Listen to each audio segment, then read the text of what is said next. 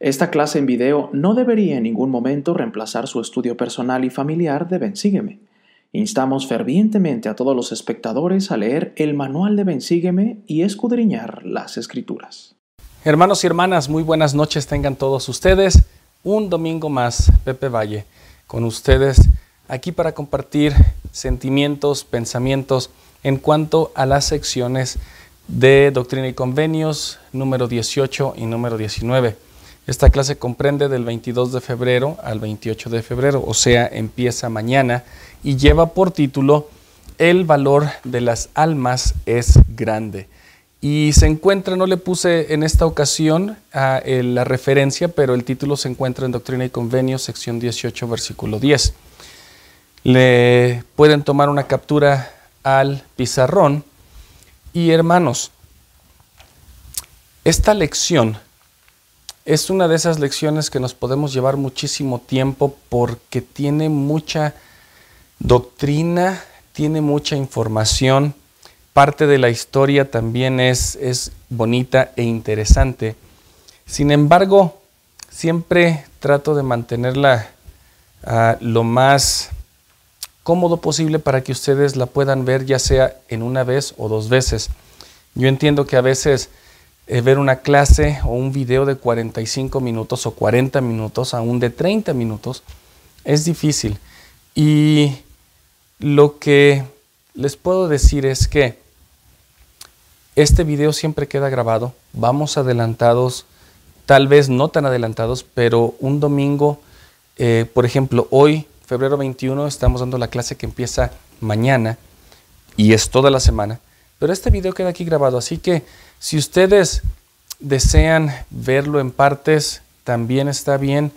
Si desean escucharlo por Spotify o alguna de las plataformas que ya lo tenemos el puro audio en forma de podcast, también lo pueden escuchar. Y saben que esta clase espero que nos pueda a nosotros como cada una de, las clases de Ven Sígueme, ayudar a comprender lo valioso que usted y yo somos para nuestro Padre Celestial, lo valioso que usted y yo somos para Jesucristo y lo que simboliza su sacrificio eterno. Y ahorita vamos a llegar para allá. Más, como parte del contexto de la clase, ya entrando en materia en doctrina y convenios 18, yo quisiera que ustedes pensaran, hermanos, ah, especialmente los jóvenes, ¿qué están ustedes, qué les preocupa en este momento de su vida? Algunos de nosotros somos más grandes que los jóvenes, más si tú tuvieras, joven, te pregunto a ti, jovencita, si tuvieras 22, 23 años, ¿qué te preocupa en este momento? Definitivamente las cosas que a ti te preocupan pueden ser monumentales, pueden ser preguntas grandes, y a veces no sabemos cómo, cómo resolverlas. Déjenme decirles que en este caso de la sección 18, José Smith, David Whitmer y Oliver Cowdery tenían una pregunta que bueno, si lo estuviéramos, si ellos estuvieran ahora viéndolo de ahora hacia atrás y aún en el momento en que se encontraban, por ahí de junio de 1829, eh, un poco menos de un año antes de que la iglesia se restaurara de nuevo. Pues ellos verían que esta preocupación que tenían era algo grandioso, era algo monumental, era algo, en inglés dicen huge, para ejemplificar que era algo que no podemos, que tal vez ni siquiera nos podemos imaginar la dimensión de lo que estamos queriendo hacer. ¿Qué querían hacer ellos? ¿Por qué viene esta revelación? Ellos estaban queriendo saber cómo empezar a edificar y a restaurar y a establecer la iglesia de Jesucristo en este tiempo una vez más. Imagínense, para todos aquellos que han empezado cualquier negocio pequeño o chiquito. Y, digo negocio porque no me imagino con qué otra cosa compararlo. Ah, por las, las, cosas que lleva eh, crear un patrimonio, vamos a llamarlo así, o, un, o, una nueva aventura. todas las piezas que se tienen que empezar a, poner, cómo se empieza a armar. En este caso, estos jóvenes de 22, 23 años estaban queriendo establecer los cimientos de una iglesia que ya había existido hace muchos años, en el tiempo de Jesucristo. Y aunque José Smith y Oliver Cowdery ya habían tenido muchas revelaciones, habían tenido muchas experiencias celestiales. Yo no creo que ellos sabían, hermanos, exactamente cómo hacerlo. Sin embargo, ellos confiaban en Dios y confiaban en que Él les iba a decir. Si recordamos el año pasado, cuando estábamos hablando de Nefi y cuando se le mandó a hacer el barco para cruzar las aguas del antiguo mundo hasta las Américas, él tal vez no sabía cómo. Pero él dijo, bueno, yo voy a confiar en Dios, le voy a preguntar, yo sé que Él me lo va a revelar. Y aunque, aunque es una, una tarea bastante grande, yo tengo la suficiente fe de que Dios me va a ayudar. Así que en este caso, creo que estamos comparando a Nefi con esta gran tarea de construir un barco a José Smith. Construir, y cuando digo construir es porque eh, eh, estamos pensando y hablando de eh, formar los pilares, los cimientos de esta gran obra, de esta grande y maravillosa obra, de este prodigio, de, este, de esta organización. Ellos estaban queriendo construir y restaurar esta iglesia de acuerdo a cómo pasó y como Jesucristo mismo lo hizo. Entonces, si se dan cuenta, ninguno de estos muchachos, uno que tal vez era más estudiado que José Smith, por ejemplo, Oliver Cowdery y David Whitmer, tal vez tenían un poco más de estudios que José, pero un profeta, un joven, así como ustedes jóvenes, que tal vez no se tiene toda la preparación para hacer algo en este momento. Se le pidió, se le llamó para que restableciera y restaurara la iglesia. Qué gran encomienda tenían estos jóvenes. Así que en esta sección de 18 reciben esta revelación porque la pregunta que tenían, si leemos al principio o el encabezado, aparte de que dice que esta revelación da a conocer el llamamiento de los doce apóstoles y en esta sección es la primera vez que se menciona la palabra apóstol eh, en esta nueva dispensación desde que José Smith fue llamado. Pero también dice al final, y también instrucciones relacionadas con la edificación de la iglesia. Así que estos jóvenes ya tenían la revelación, tenían el contenido de revelaciones, tenían la información espiritual que necesitaban para, una, para, para poder llevarlo a todos los demás. Ya estaba el libro de Mormón, yo creo que ya terminado, ya estaba a punto de imprimirse, eh, ya estaba listo para mandarse a todo el mundo. Y, y, hermanos, a veces me gusta hacer muchos paréntesis porque yo no sé si podemos dimensionar en nuestras mentes todas estas cosas que fueron grandes, que fueron difíciles, pero aunque me imagino que ellos sabían, y cuando digo ellos, José Smith, David Whitmer, Oliver Cowdery, estos tres jóvenes, con este nuevo libro, libro de Mormón, esta traducción divina, ahora el pensar cómo llevarlo a todo el mundo, cómo hacer que esta iglesia se convirtiera en esa piedra que rodaría de la cual habla Daniel en el Antiguo Testamento y que inundaría los cuatro puntos cardinales de la tierra. Yo no sé si ellos sabían la magnitud de lo que estaban haciendo. Yo sé que muchos de ustedes me dirán si ellos lo sabían y yo tengo esa convicción de que sí lo sabían. Mas si lo comparamos en muchas ocasiones con nuestros jóvenes, nuestros jóvenes y aún nosotros hace 25 años no sabíamos el impacto que usted puede tener con cualquier persona cuando predique el Evangelio.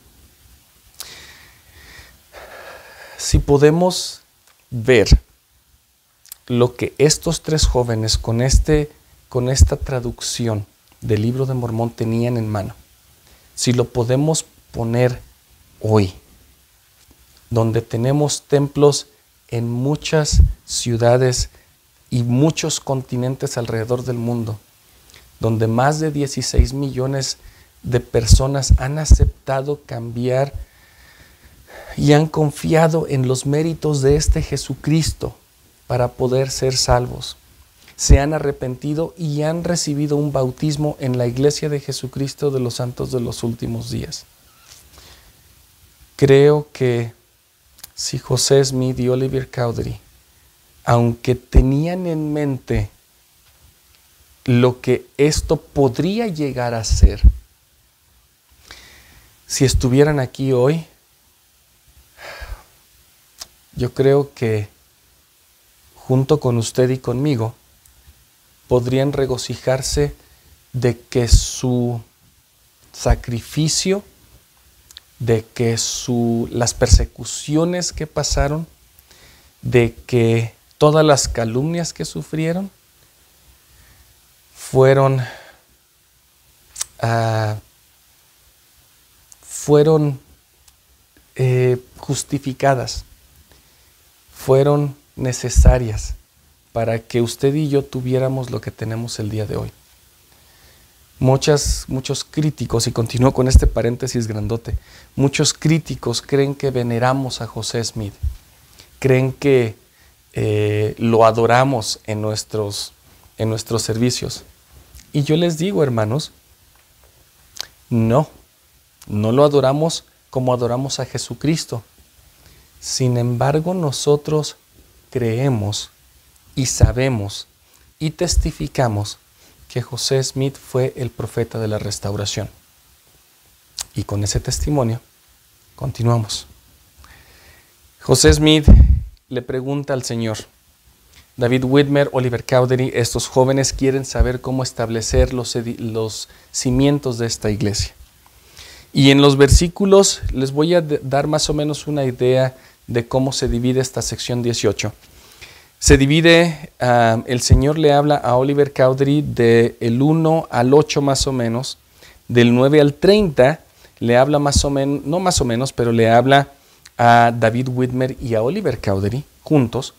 Y después del 31 en adelante le habla a los 12 apóstoles, que todavía después de que esta revelación se dio, pasaron seis años, y ahorita voy a llegar para acá, pero esta revelación se dio en junio de, 1829 y no fue hasta el 14 o 15 eh, en esos días, pero yo voy a decir 14 de febrero porque ah, en un ensign, en una revista de la iglesia, lo ponen como 14 de febrero, en una reunión del 14 de febrero de 1835 se llaman a los 12 apóstoles originales de la iglesia, y ahorita los voy a mencionar.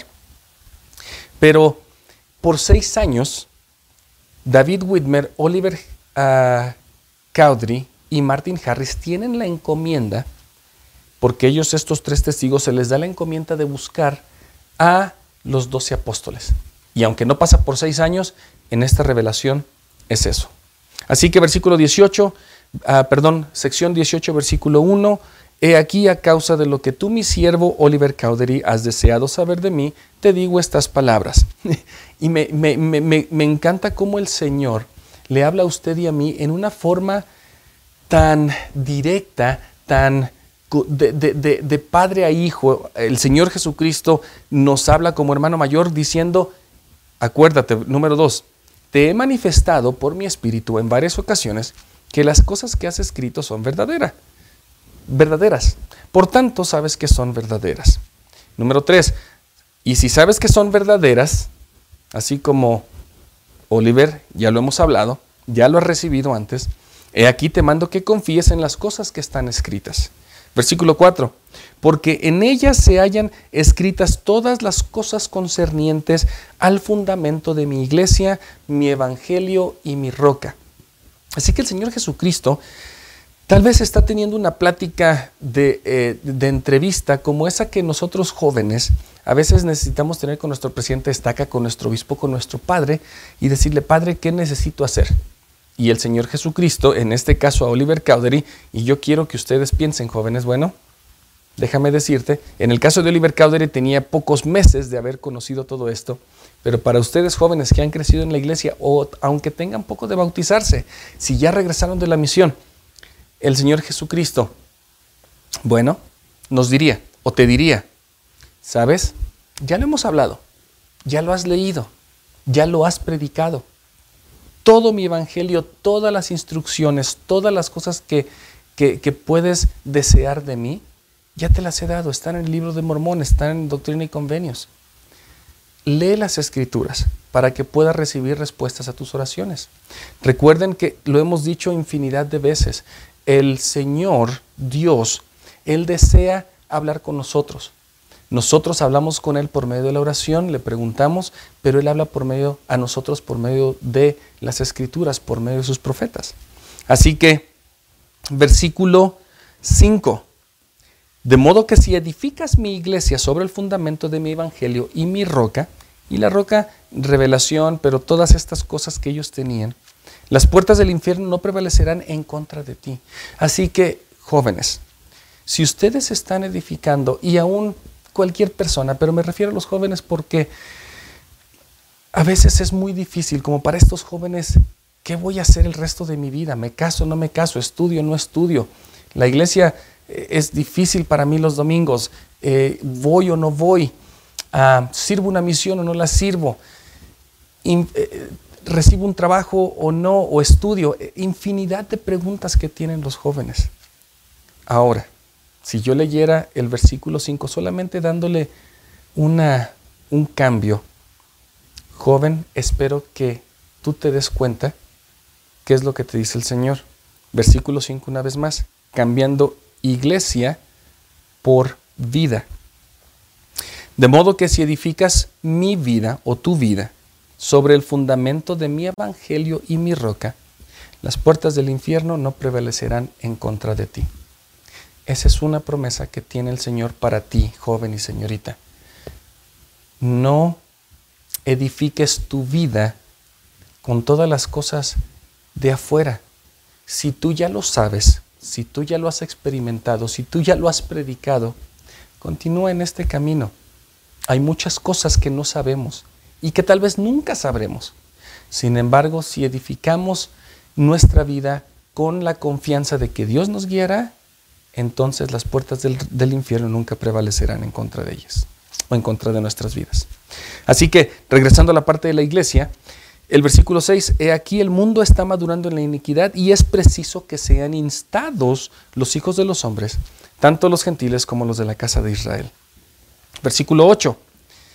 Ah, bueno, versículo 7, por tanto, ya que ha sido bautizado, por, mano de mi siervo José Smith, hablándole a Oliver Cowdery, según lo que le he mandado, él ha cumplido con lo que le mandé. Y hablando de esta relación de Oliver Cowdery, cómo el Señor le estaba hablando a Oliver Cowdery por medio de José Smith, viene algo bien interesante que espero ustedes jóvenes, y tal vez me estoy dirigiendo a los jóvenes mucho el día de hoy, pero quien sea, pero otra vez, creo que a todos nos preocupan nuestros jóvenes. Pero si ustedes jóvenes se dieran cuenta de esto, entonces van a darse cuenta que el Señor les tiene a ustedes bien checaditos. Él sabe bien las cosas que ustedes están pasando. Él sabe bien lo que están viviendo. Versículo 8. Ahora bien, no te maravilles de lo que haya llamado, de que lo haya llamado para mi propósito particular, hablando de José Smith el cual me es conocido. Esto es lo primero que, quiero que vean. José Smith era conocido para Jesucristo, pero ustedes también, y yo también. Por lo que, si es diligente José Smith en guardar mis mandamientos, será bendecido para vida eterna. Y su nombre es José. Cuando yo leo estos versículos, jóvenes, Primero, sé que Dios sabe de mí, sé que Dios sabe de ti. Y tantos títulos por los que José Smith hubiera podido ser eh, reconocido o el Señor lo hubiera podido reconocer por uno de sus tantos títulos como profeta, restaurador, visionario, vidente, traductor. El título que fuera, el Señor dice, le dice a Oliver Cowdery, si José es, eh, es diligente y guarda mis mandamientos, será bendecido para vida eterna. Y su nombre es José. No le dijo, y su nombre es mi profeta, es mi visionario, es mi traductor. Le dijo, su nombre es José. Así que joven y señorita, Dios conoce, te conoce personalmente a ti y te ha llamado a una obra. ¿Qué tan pronto te vas a dar cuenta de que te ha llamado? Bueno, eso depende de ti y de mí. Algunos nos llega antes, algunos nos llega más tarde en nuestra vida, pero ¿cuánto tiempo te vas a dar cuenta que el Señor te conoce y que te ha llamado? Así que, una vez que le ha dicho, y esta pregunta se las dejo a todos ustedes jóvenes y padres, para que lo platiquen con sus jóvenes y con sus niños. ¿Cuánto tiempo, joven, señorita, o a un padre o madre, le va a llevar darse cuenta que el Señor le ha llamado para una obra grande? Del 9 en adelante, entonces ya el Señor le empieza a hablar a Oliver y a David Whitmer. Así que les habla por vía de mandamiento, porque he aquí, mando a todos los hombres en todas las partes a que se arrepientan. Y os hablo a vosotros como a Pablo, mi apóstol, porque sois llamados con el mismo llamamiento que él. Esta es una frase bien interesante porque el Señor le dice a David Whitmer y a Oliver Cowdery que ellos son llamados con el mismo llamamiento que Pablo. Sin embargo, me hago a un ladito y ustedes ven los, eh, cualquier nombre de Oliver Cowdery o David Whitmer en esta lista. Los voy a mencionar solamente para asegurarnos, porque los doce apóstoles originales fueron Lyman Johnson, el ah, tiene 23 años, y aquí les pongo las, las edades. Brigham Young, 33. Heber C. Kimball, 33. Orson Hyde, 30. David W. Patton, 35. Luke Johnson, 27. William M. McClellan, 29. John F. Boynton, tiene 23 o tenía 23. Orson Pratt, 23. William Smith tenía 23. Thomas B. Marsh, 34, y Parley P. Pratt. ¿Está aquí Oliver Cowdery y David Whitmer? No. Sin embargo, ¿a qué se refiere el Señor cuando le llama como apóstol? Y aquí, la semana pasada, hermanos, si recuerdan, hablamos del llamamiento que se le dio a David Whitmer, que se le dio a John y a Peter, de que ellos eran llamados a predicar el arrepentimiento. El término apóstol tiene que ver con la autoridad, una autoridad y oficio dentro del sacerdocio, pero también tiene que ver con ese llamado que todos recibimos a predicar el arrepentimiento. Apóstol desde su ah, raíz griega quiere decir aquel que es mandado. Es como un emisario, alguien que lleva un mensaje y en este caso usted y yo en algún momento se nos podría llamar apóstoles, porque hemos llevado o hemos aceptado el llamado de llevar el mensaje de salvación y de arrepentimiento a los demás. Entonces, para aclarar sola, yo quería aclarar esto porque en algunas ocasiones pensamos, ellos, el Señor les llamó aquí y ellos deberían de estar en esta lista de apóstoles. No, a ellos les dio la encomienda de que buscaran eh, estos doce apóstoles. En el versículo 37 de Doctrina y Convenios 18 dice, y ahora bien, he aquí, te concido a ti, Oliver Cowdery, y también a David Whitmer, que busquéis a los doce, los cuales tendrán los deseos de que he hablado. Así que, aunque a David Whitmer y a, Oliver, a Oliver Cowdery ah, se les llamó apóstoles en, o apóstol en esta ocasión, pues ellos no fueron parte de los primeros ah, doce apóstoles. De hecho, como lo mencioné hace rato, esta revelación fue dada en junio de 1829, pero pasaron seis años antes de que ellos ah, se llamaran o que se llamaran los doce apóstoles. Pero David Whitmer y Oliver Cowdery tenían esa encomienda de encontrarlos. Ahora, ah, de acuerdo a esta revista que les menciono del Ensign y busqué el artículo, si está en el artículo en español, está creo que en la Liaona de octubre del 2017, donde se llama el llamamiento de del llamamiento de los doce apóstoles originales de la restauración. Dice que en febrero 8 de 1835, José Smith le preguntó, le, le pidió a Brigham Young que cantara para él. A ver, déjenme, creo que sí lo encontré en español, antes de estar traduciendo, lo siento. Entonces, a José Smith le dice que cante a, Brigham Young y en este momento José Smith sabe que eh, Brigham Young iba a ser uno de los apóstoles. Así que busco esta revista del 2017, octubre del 2017, lo estoy bajando aquí y voy a leer parte de esa historia. El 8 de febrero de 1835, José Smith pidió a los, a los hermanos Brigham Young y Joseph Young que cantaran para él. El profeta recibió entonces la revelación de que era el momento de llamar a los doce apóstoles. José Smith pidió a Brigham que avisara que se celebraría una conferencia el siguiente sábado y le dijo a Brigham que él sería uno de los doce. La, razón por la que yo puse eh, en, esta, en este orden quienes fueron llamados es porque en este orden se presentaron en esta reunión, no porque hayan sido así el primero, y de hecho ahorita les voy a dar un dato interesante, no porque hayan sido, eh, porque Lyman Johnson haya sido el presidente del quórum de los doce, sino porque así fueron presentados en la reunión. Continúo leyendo en este eh, sección de, o en este artículo, de octubre del 2017 de La Leona. Seis días después, los santos se reunieron, se reunieron. José Smith dijo que uno de los propósitos principales de la reunión era que los tres testigos del libro de Mormón, Oliver Cowdery, David Whitmer y Martin Harris, escogieran doce hombres de la iglesia como apóstoles. Anteriormente, Oliver y David habían recibido aquella asignación en junio de 1829. Pero a pesar de que habían buscado al Señor mediante el ayuno y la oración para saber, para saber cuáles eran los doce, el momento aún no era indicado. Ahora dijo José, había llegado el momento.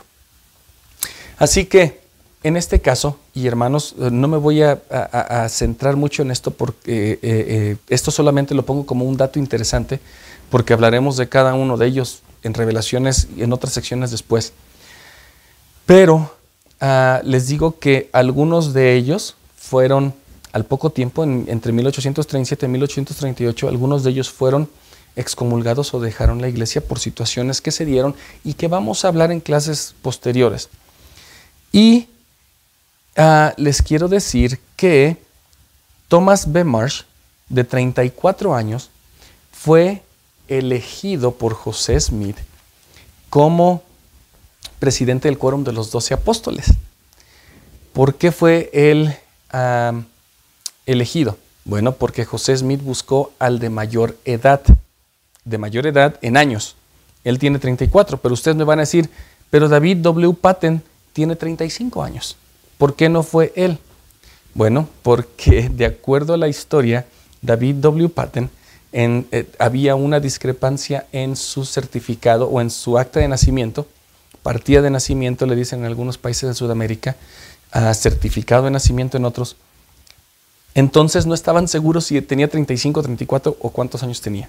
Así que Thomas B. Marsh, al ser el más adulto en años, llega a ser el primero de eh, el primer presidente del quórum de los doce apóstoles. Una historia un poco eh, triste, a los pocos años él es excomulgado y de hecho se convierte en una persona antagonista completamente en contra de la iglesia. firma un decreto en Missouri y bueno, es un, la verdad es una historia difícil, pero la vamos a tocar cuando lleguemos ahí. Entonces, a estos doce apóstoles, hermanos, se les da, bueno, eh, eh, eh, esto fue dato interesante, pero en la sección 18 se les dice a todos aquellos, o a David Whitmer y Oliver Cowdery, que tan pronto les dice en el versículo 10, que usted y yo ya lo habíamos, perdón, en el versículo 9, que les dice, ustedes van a ser llamados o sois llamados con el mismo llamamiento que él, o sea, refiriéndose a Pablo, le dice a ellos, y yo quiero, hermanos, que ustedes y yo recordemos esto siempre.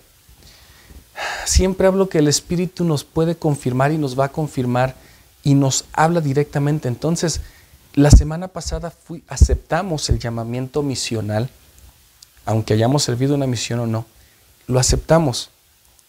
Y si este versículo se está refiriendo a ellos, pero en este caso a nosotros también, que sois llamados con el mismo llamamiento que Pablo, o sea, el de apóstol, lo primero que el Señor le dice a usted y a mí es recordar que el valor de las almas es grande a la vista de Dios.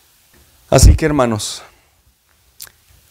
y después de que después de que él les dice que recuerden la el valor de las almas, él les dice algo rápido de acerca de la misión de Jesucristo, o, el Señor Jesucristo les dice. Y, aquí es donde, hermanos, voy a, voy a hablar de esto una parte y después me voy a brincar a sección 19, porque es bien interesante cómo es que la sección 19 le habla a Martin Harris y vamos ya a hablar, voy a dar un poquito de contexto y después a la sección porque Martin Harris se encontraba en la parte de tengo que pagar o ya, le había hablado, ya había hablado con José Smith de que íbamos a pagar la impresión del libro de Mormón y ya llegó ese momento, pero es mucho dinero. Pero cuando el Señor, me regreso, cuando el Señor Jesucristo le dice, recordad que el valor de las almas es grande a la vista de Dios, muchos de nosotros nos brincamos el versículo 11 y 12 porque nos brincamos hasta el 12 y el 13 diciendo, o más bien hasta el 13 y el 14, cuán grande es su gozo por el alma que se arrepiente. Así que sois llamados a proclamar el Evangelio y todos conocemos este versículo. Y si acontece que trabajáis todos vuestros días proclamando el arrepentimiento a este pueblo y me traéis aún cuando fuera una sola alma, cuán grande será vuestro gozo con ella en el reino de mi Padre. Y ahora, si vuestro gozo será grande con un alma, que me hayáis traído al reino de mi Padre, cuán grande no será vuestro gozo si me trajereis muchas almas. Estos versículos todos los conocemos. Sin embargo, al pensar en el valor de las almas,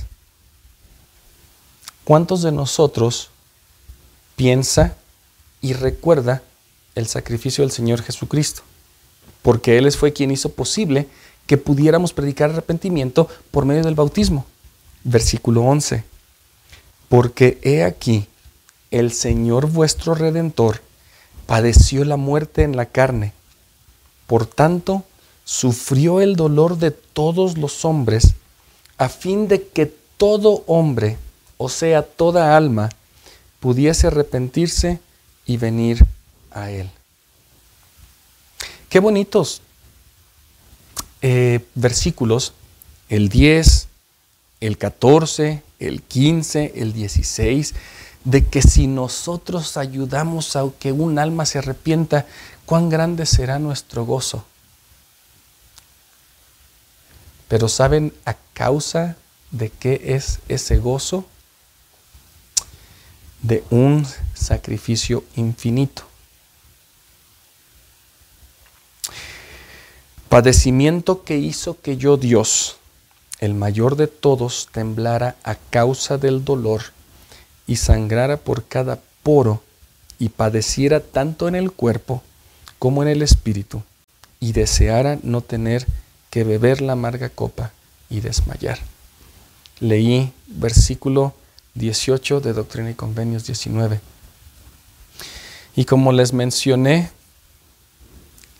cuando hablamos de salvar un alma, cuando hablamos de compartir el Evangelio, cuando hablamos de predicar el arrepentimiento a otros, no podemos pasar por alto de que usted y yo podemos ayudar en esta obra a salvar almas con la muerte y con el sufrimiento de un ser glorioso.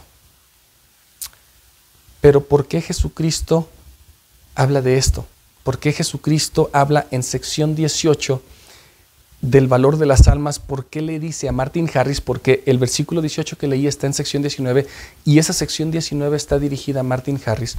¿Por qué el Señor Jesucristo, dentro de todo esto, habla acerca de su expiación? En la sección 19, Martin Harris eh, recibe una revelación por medio del profeta José Smith y de hecho también es interesante porque José, José Smith ya le había dicho a Oliver, a, perdón, a Martin Harris, esto es lo que tienes que hacer, de esta forma vas a ayudar. pero Martin Harris todavía estaba bastante confundido tal vez. No confundido, pero sí con presiones y como ya hablamos, pobre Martin Harris, él estaba con presiones. En este caso, eh, E.B. Granding, eh, él era el impresor, el dueño de la imprenta en Palmira. Y de hecho, por ahí tenemos un video que vamos a subir en la semana cuando estuvimos allá.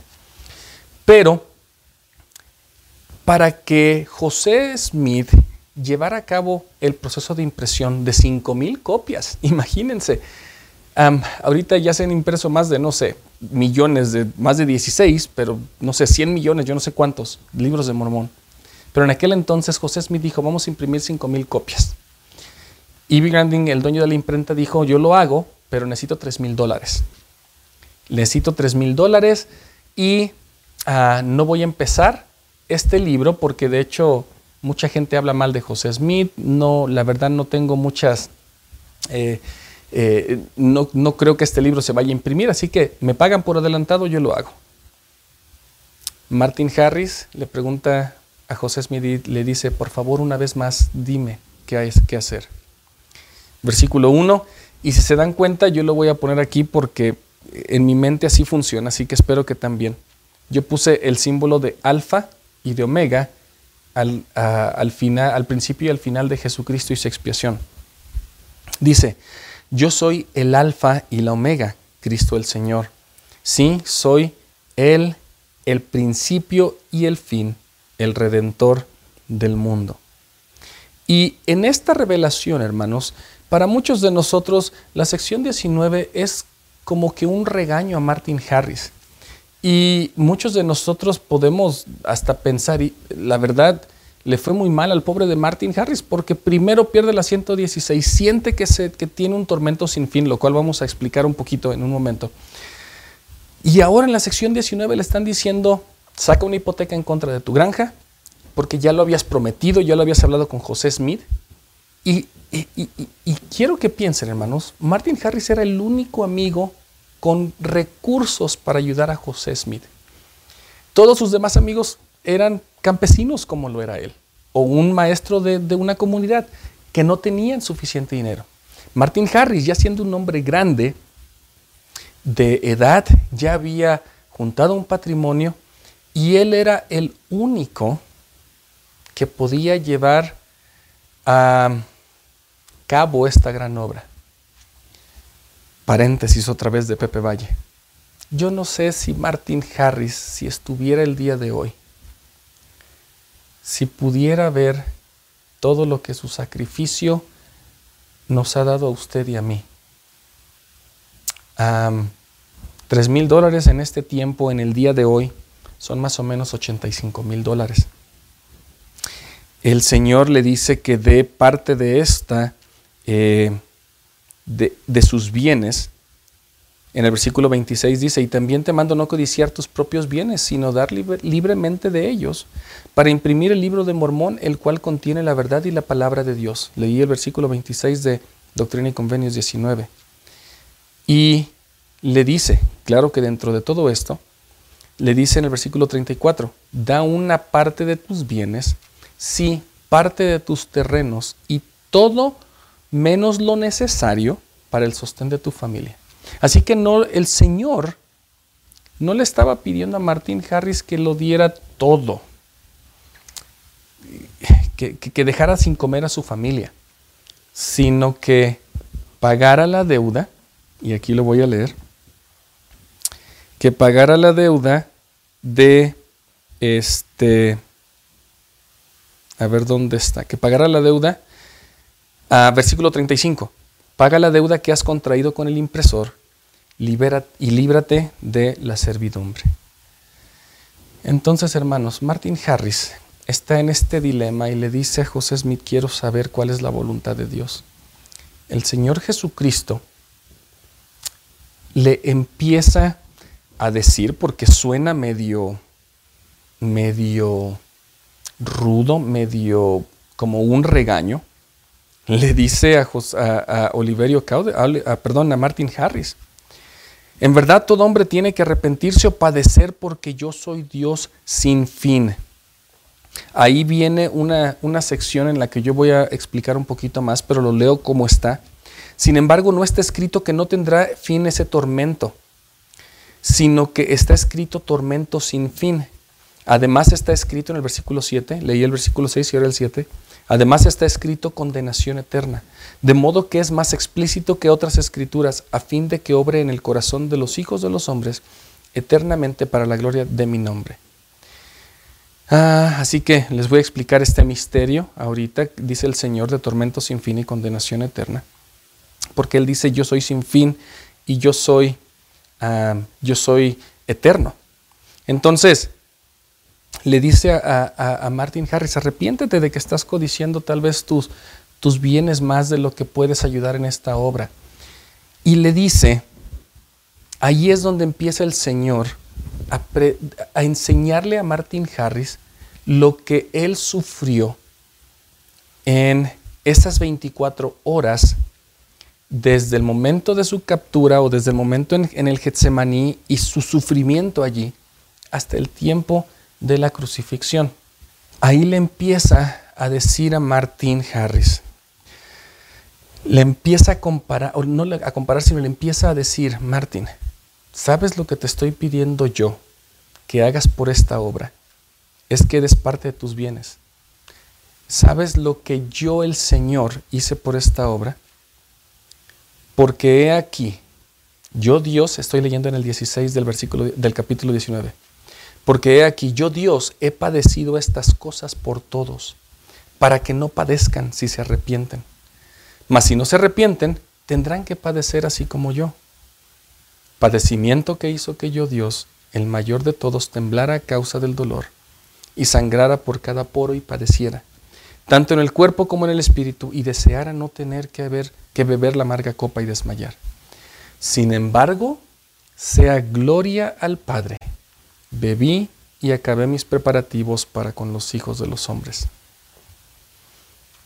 ¿Se imaginan, hermanos? ¿Tenemos alguna, podemos dimensionar este acto que Jesucristo hizo y cuánto dolor causó en su persona como mortal, aún siendo hijo de un Dios, en su persona mortal? ¿Cuál fue el dolor que en 24 horas él pasó espiritual y físicamente? Versículo 15 a la mitad. arrepiéntete, no sea que te hiera con la vara de mi boca y con mi enojo y con mi ira, y sean tus padecimientos dolorosos. ¿Cuán dolorosos? Realmente no lo sabes. ¿Cuán intensos? No lo sabes. Sí, cuán difíciles de aguantar, no lo sabes.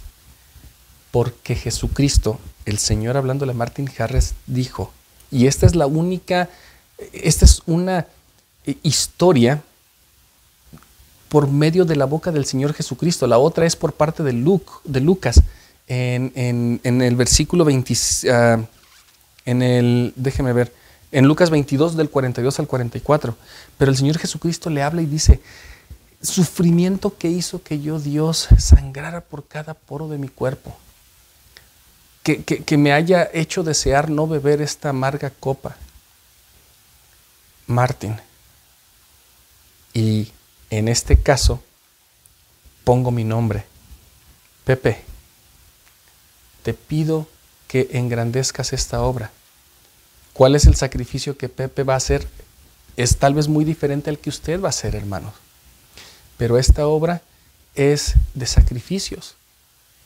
el Señor Jesucristo padeció por todos nosotros.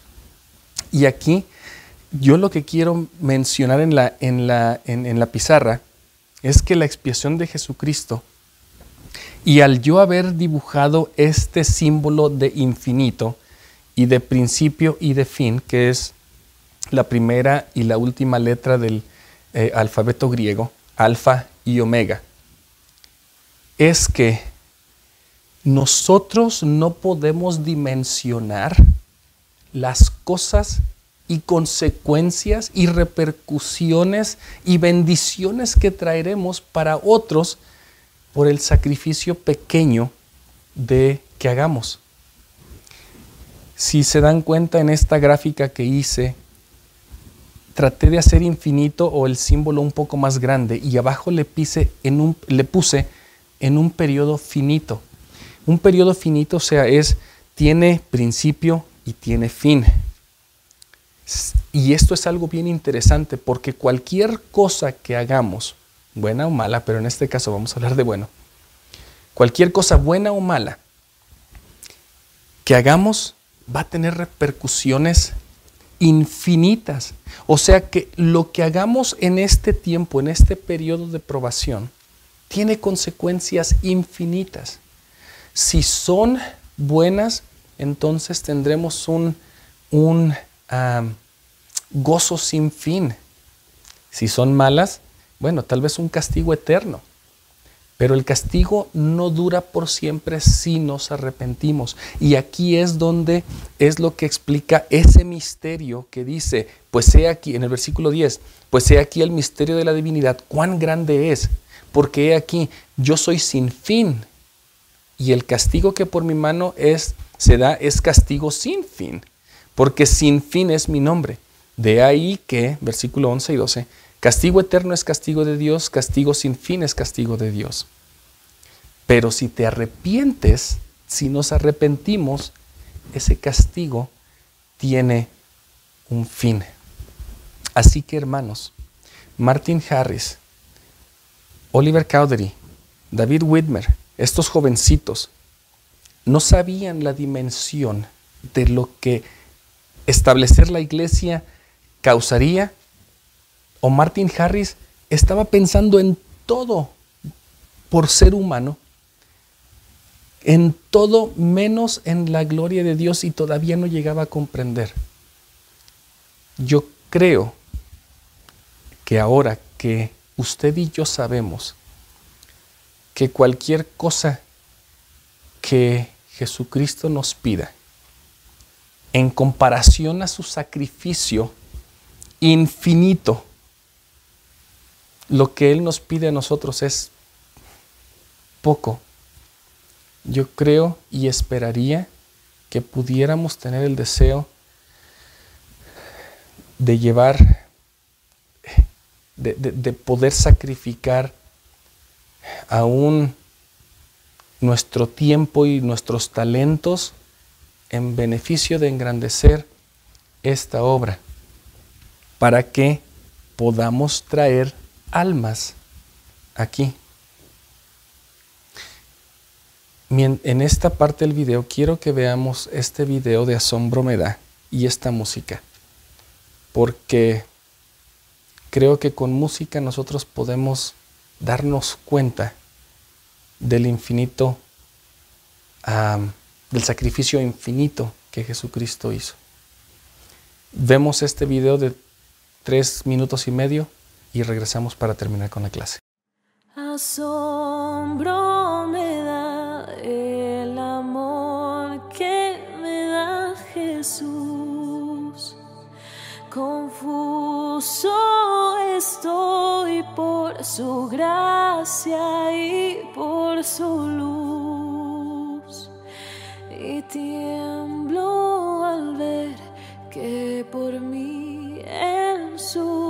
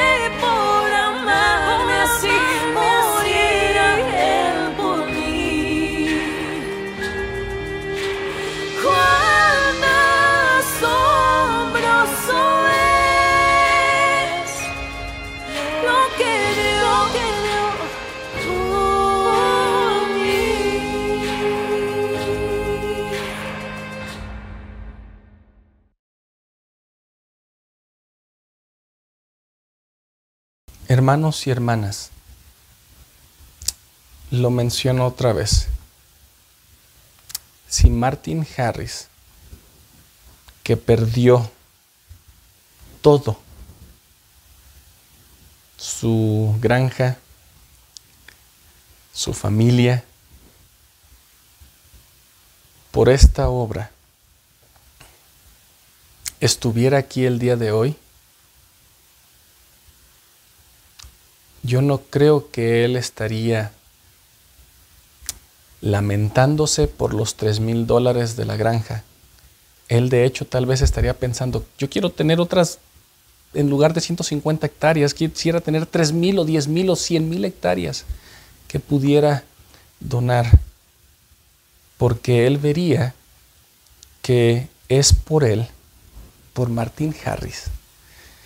Y Ahora pueden recordar por qué el Elder Oaks dice que Martin Harris es una pieza importante, es, una, es un personaje importantísimo dentro de la restauración. Porque si no hubiera sido por él, usted y yo no tendríamos la vida que tenemos ahora, no tendríamos el libro de Mormón. Porque por medio de él se imprimieron esas cinco mil copias. Y ahora los cientos de millones o los de las decenas de millones de libros de Mormón que se han impreso y que siguen cambiando vida. El Señor, este sacrificio que Martín Harris, no lo podemos comparar en, en, en, en, magnitud del sufrimiento tal vez que, que el Señor Jesucristo tuvo, pero sí podemos darnos cuenta que fue difícil para Él. Mas Él, Martín Harris era la única persona que podía hacerlo. Y como el Señor Jesucristo, tal vez Martín Harris dijo, bueno, yo no quiero beber de esta amarga copa, pero lo hizo y gloria es al Padre ahora. Jesucristo, hermanos, dio su vida por usted y por mí. Cuando leemos en Doctrina y Convenios 18.10, cuál el valor de las almas es grande a la vista de Dios. ¿Saben cuál es ese valor? El valor de mi alma, y le puse aquí Martin Harris, porque la verdad, él hizo mucho por esta obra. Es igual o directamente proporcional al sacrificio expiatorio de Jesucristo. Si usted, hermano o hermana, siente que no tiene valor, o usted, hermano o hermana, siente que, que ha perdido su valor, recuerde que alguien, Jesucristo, supo que su valor era digno de poner su propia vida, de pasar por estas 24 horas, por este periodo finito de sufrimiento, para que usted y yo pudiéramos ser salvos en su reino. Cuán asombroso es que por amarme así muriera Él por mí. Cuán asombroso es lo que dio Él por mí. Testifico, hermanos y hermanas, que este llamamiento de apóstol que tenemos usted y yo, que aceptamos la semana pasada, que aceptamos al bautizarnos, no es otra cosa más que llevar el arrepentimiento a aquellas almas que están buscando ser salvos en esta en, eh, y, y vivir con Dios. ¿Y ese valor cuál es? Bueno, ese valor de esa alma o de muchas almas es igual y es tan, es tan importante y tan grande que aquel que fue sin mancha, aquel hijo primogénito de Dios en la carne, tuvo que dar su vida y pagó con su vida, y no tan solo con su, con su vida, sino con su sufrimiento para que usted y yo pudiéramos ser salvos. Ese es el valor que usted y yo tenemos. Un profesor de BYU dijo que muchos, y, y- cuando él lo dijo me cambió mi perspectiva, porque él, muchos de nosotros decimos que estamos muy agradecidos por la muerte de Jesucristo, de que Él murió por mí, y está muy bien, para, para expiar mis pecados. Pero Él dijo, y cambió mi perspectiva, yo estoy muy agradecido por la vida que Él decidió mantener en este gran, en este periodo de 24 horas de sufrimiento. Él pudo haber dicho, mátenme. Él pudo haber muerto antes de que lo crucificaran.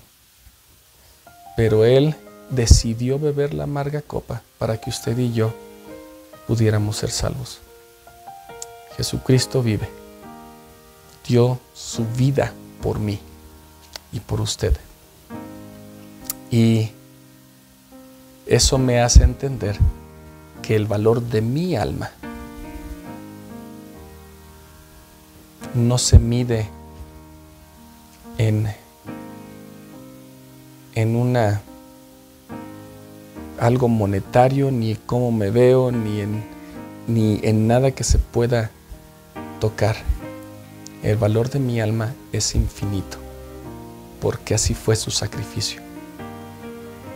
Que podamos todos darnos cuenta lo importante que somos para Jesucristo, lo importante que somos para el Padre Celestial y que Él desea que volvamos a vivir con Él. Y ahora sí, cuán grande será nuestro gozo si trajéramos un alma, pero cuán mayor será nuestro gozo si trajéramos muchas almas. Por Jesucristo y con Jesucristo lo podemos lograr. En el nombre de Él, aquel que decidió vivir durante el tiempo de sufrimiento para que usted y yo podamos ser salvos. En el nombre de Jesucristo. Amén.